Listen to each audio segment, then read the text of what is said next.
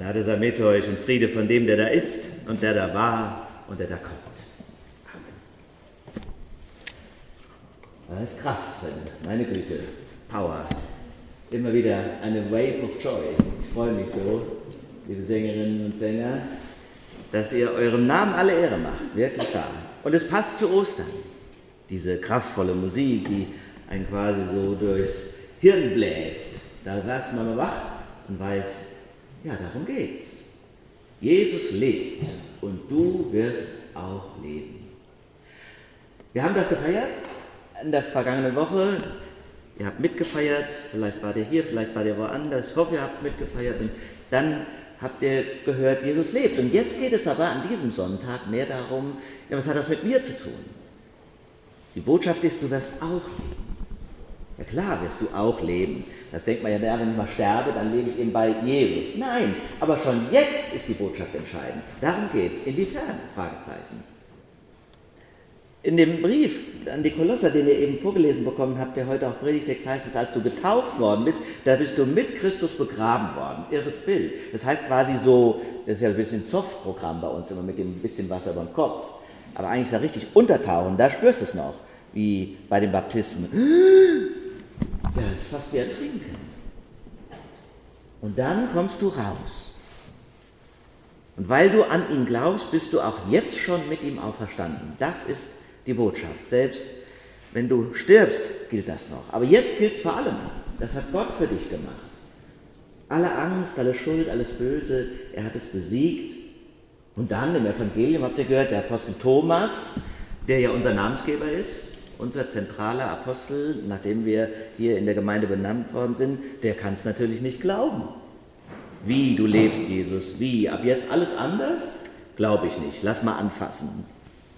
Tja, weil das eben doch eine schwierige Aufgabe ist, das zu begreifen. Im wahrsten Sinne des Wortes, begreifen.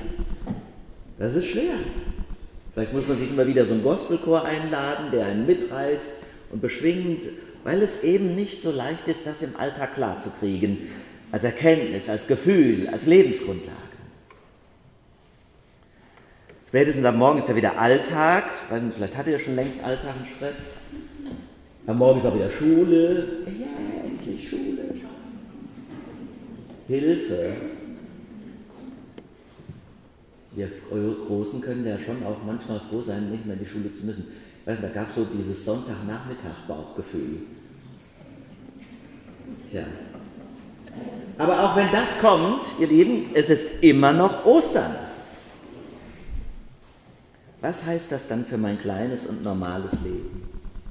Immer noch Ostern. Eigentlich, und das ist die Erinnerung dieses Sonntages mit seinem eigentümlichen Namen, müssten wir wieder werden wie die Kinder.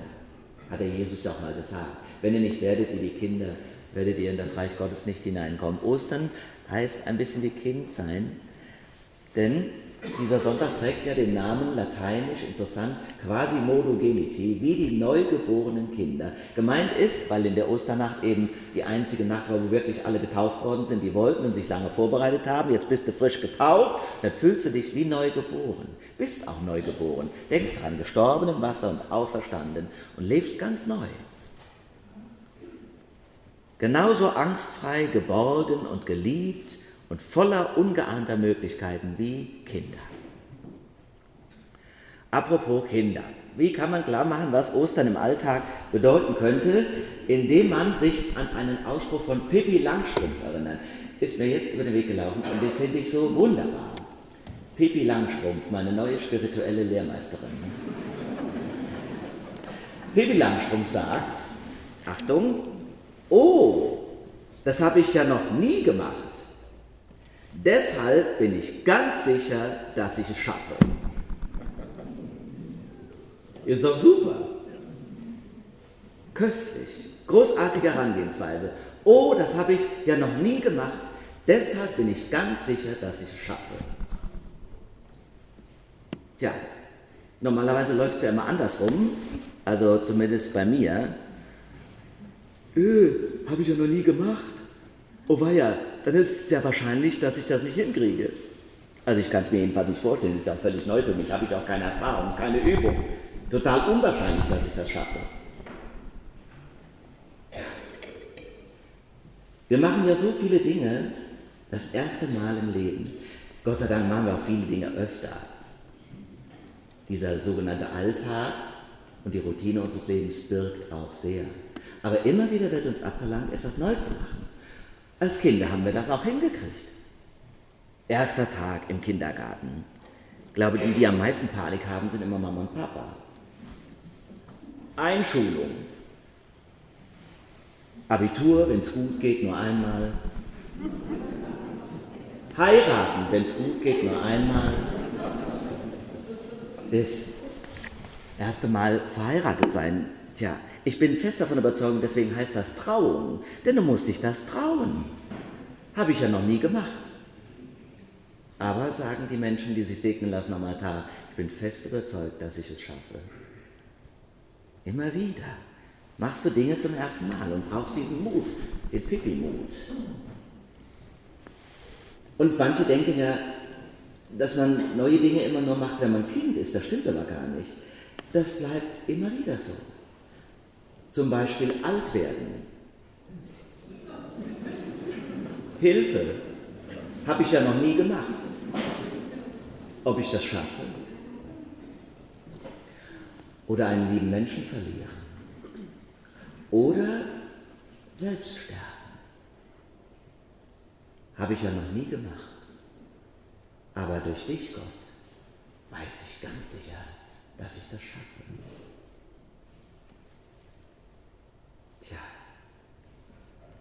Krieg ich das in mich rein? Pippi Langstrumpf, die Osterfrau, gegen Olli, den Angsthasen. Je älter wir werden, desto mehr verlieren wir ja diese Unbeschwertheit, die wir als Kinder hatten. Ein Kind klettert sorglos auf den Baum. Papa kriegt Panik. Komm sofort da runter, du brichst dir den Hals.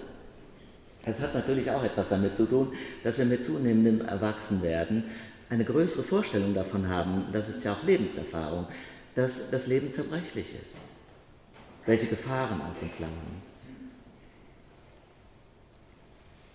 Aber manchmal, auch da, wo es nicht um Leben und Tod geht, greift die Angst von Mutter und Vater nach dem Kind und verändert es zu seinem Schaden. Ja, Einschulung.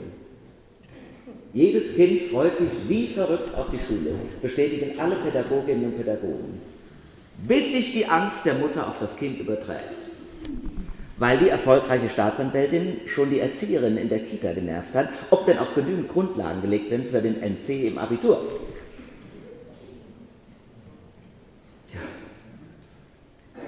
Wie kriegen wir diese Unbeschwertheit, die uns Ostern schenken will? Ostern liegt hinter uns und vor uns und wir leben in dieser Zwischenzeit. Wie lebt man in der Zwischenzeit? Österlich. Am besten wie ein neugeborenes Kind, quasi Modogenity, wie die neugeborenen Kindlein, wie der Sonntag heißt, so sollt ihr leben. Und dann sagen, ich bin zwar klein, aber ich werde sehr geliebt. Das habe ich ja noch nie gemacht. Deshalb bin ich ganz sicher, dass ich es schaffe. Immer wieder haben wir den Mut, etwas Neues anzufangen, auch im Alter. Zum Beispiel Frau Ludewig. Frau Ludewig ließ immer ihren Mann Paul die Überweisungen für die Bank ausfüllen. Sie ließ ihn auch steuern bei den Fahrten von Köln an die Ostsee. Sie hat mit dem Lindenstraße geschaut, auch wenn sie lieber im Garten gesessen hätte. Dafür schnitt er am Wochenende das Gemüse und half beim Abwasch und brachte pünktlich zum Feierabend freitags eine Flasche Sekt mit, damit sie ein bisschen feiern konnten. War eine gute Ehe. Manchmal hat Frau Ludwig geträumt. Einmal morgens erzählt sie es ihrem Paul, du stell dir vor, ich habe diese Nacht ein Flugzeug gesteuert. Sagt er, na, du willst ja hoch hinaus. Mach doch erstmal einen Führerschein fürs Auto, ich zahl's auch. Hat sie nie gemacht. Warum auch? Er fuhr gern und sie fuhr mit. Vor zwei Jahren dann hat sie ihren Mann nach 34 Jahren Ehe hergeben müssen. Erst ging gar nichts mehr. Die beiden Söhne kamen oft, weil sie kaum essen wollte. Der Vater sagte, tragen Sie doch eine Weile schwarz. Und so machte sie es. Es tat ihr gut. ihre Trauer auch öffentlich zu zeigen. Die Söhne schrieben die fälligen Überweisungen und wenn es nötig war, bestellten sie ihr ein Taxi. Aber eines Tages wachte sie auf, hat die Vögel singen gehört, sah auf die leere und saubere Hälfte des anderen Ehebettteiles und schüttelte den Kopf. Dann ist sie an den Schrank gegangen und brachte die Anzüge in die Kleiderkammer. Sie zerlegte das Bett und wartete beim Kaffee, dass das Möbelgeschäft aufmacht. Und eine Woche später stand ihr neues, schmaleres Bett im Zimmer und sie hat ein bisschen umdekoriert. Dann ging sie auf die Bank und ließ sich zeigen, wie man eine Überweisung ausfüllt. Vom älteren der beiden Söhne hat sie sich auf einem Verkehrsübungsplatz zeigen lassen, wie geht das eigentlich, so ein Auto zu fahren. Und dann hat sie den Mut gehabt und gesagt, ich mache den Führerschein. Beim ersten Mal durchgefallen, aber beim zweiten Mal gepackt. Jetzt im Mai will sie an die Ostsee fahren. Und sie ist ein bisschen ängstlich, das erste Mal allein. Das habe ich noch nie gemacht. Aber ich bin ganz sicher, dass ich es schaffe. Frau Ludwig beginnt ein neues Leben. Vielen wird das abverlangt. Und viele müssen auch viel mehr bewältigen. Menschen, denen das Leben scheinbar alles nahm. Ein Kind, den Mann, die Existenz. Und trotzdem halten sie nach langem Ringen und kämpfen an Gott fest und schöpfen aus dem Glauben Kraft. Das ist Ostern. Das sind die Pippi Langstrumpfs des Alltages, unsere Lehrerinnen und Lehrer.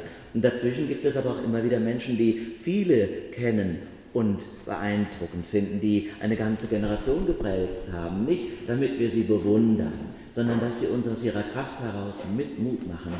In der vergangenen Woche zum Beispiel gedachte die evangelische Kirche in Deutschland den 50. Todestag von Dr. Martin Luther King, dem afroamerikanischen Baptistenprediger.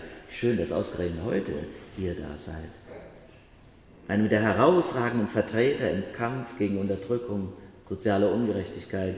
In seiner berühmten Rede I've been to the mountaintop, ich stand auf dem Gipfel des Berges, erinnert er ja an Mose, das war sein Bild, der selber nicht in das gelobte Land einziehen durfte, aber von der Hoffnung lebte, dass es die anderen einmal tun werden. Das war im April 1968, als er sagte, dass er durch seinen Glauben nichts und niemand fürchten würde und dass ihm auch ein langes und erfülltes Leben nicht wichtig sei. Drei Tage später wurde er ermordet. Ein Ostermensch, wie er im Buche steht. Er wusste, zu was seine Gegner imstande sind und trotzdem war er angstfrei. Sein Engagement hat die Welt geprägt und zum Guten verändert. Wie bekommt man einen solchen Glauben? Woher die Kraft nehmen, wenn mir ein Neuanfang abverlangt wird? Liebe Schwestern und Brüder, es geht um den Mut des inneren Kindes, den wieder zu entdecken und genau darin dann erwachsen zu werden. Es ist ja so wie mit Jesus und seinen Jüngern. Jesus zog mit seinen Jüngern umher und sie machten, was er sagte, quasi wie Kinder. Als er aber tot ist, sitzen sie rum und können nichts mehr. Keine Menschen begeistern, keine Wunder vollbringen, niemanden heilen, nichts. Sie haben eben nur an der Seite Jesu gelebt. Dann aber, das ist das Entscheidende, sonst wäre das ein Randnotiz der Geschichte geblieben. Dann erscheint ihnen der Auferstandene und lehrt sie, wie Kinder zu vertrauen und wie Erwachsene zu handeln. Darum geht es. Nicht kindisch zu werden, sondern wie ein Kind zu vertrauen und wie ein Erwachsener zu handeln. Und so tun sie es. Sie bleiben zusammen, sie predigen, sie feiern, sie sammeln die Menschen, sie gründen die Kirche. Indem sie nämlich verstehen, jetzt sind wir dran mit dem Auferstehen. Jetzt sind wir dran. Jetzt seid ihr dran. Unsere Kraftquelle ist das angstfreie Leben. Der Tod ist tot. Die Angst ist besiegt. Gott hat die Mächte und Gewalten ihrer Macht entkleidet. Total toll. So heißt das im Kolosserbrief. Quasi die Maske abgezogen, bloßgestellt, der Lächerlichkeit preiszugeben. Hinfallen ist erlaubt, keine Frage, aber dann heißt es aufstehen, Krönchen richten und weiter. Ich bleibe nicht einfach liegen. Dafür ist der Herr nicht auferstanden. Vielleicht, weil alles ja klein anfängt, eine Übung für morgens vor dem Spiegel. Ins Bad rein und dann bewusst vor dem Spiegel stehen bleiben, reingucken und nicht erschrecken vor Fett oder Falten,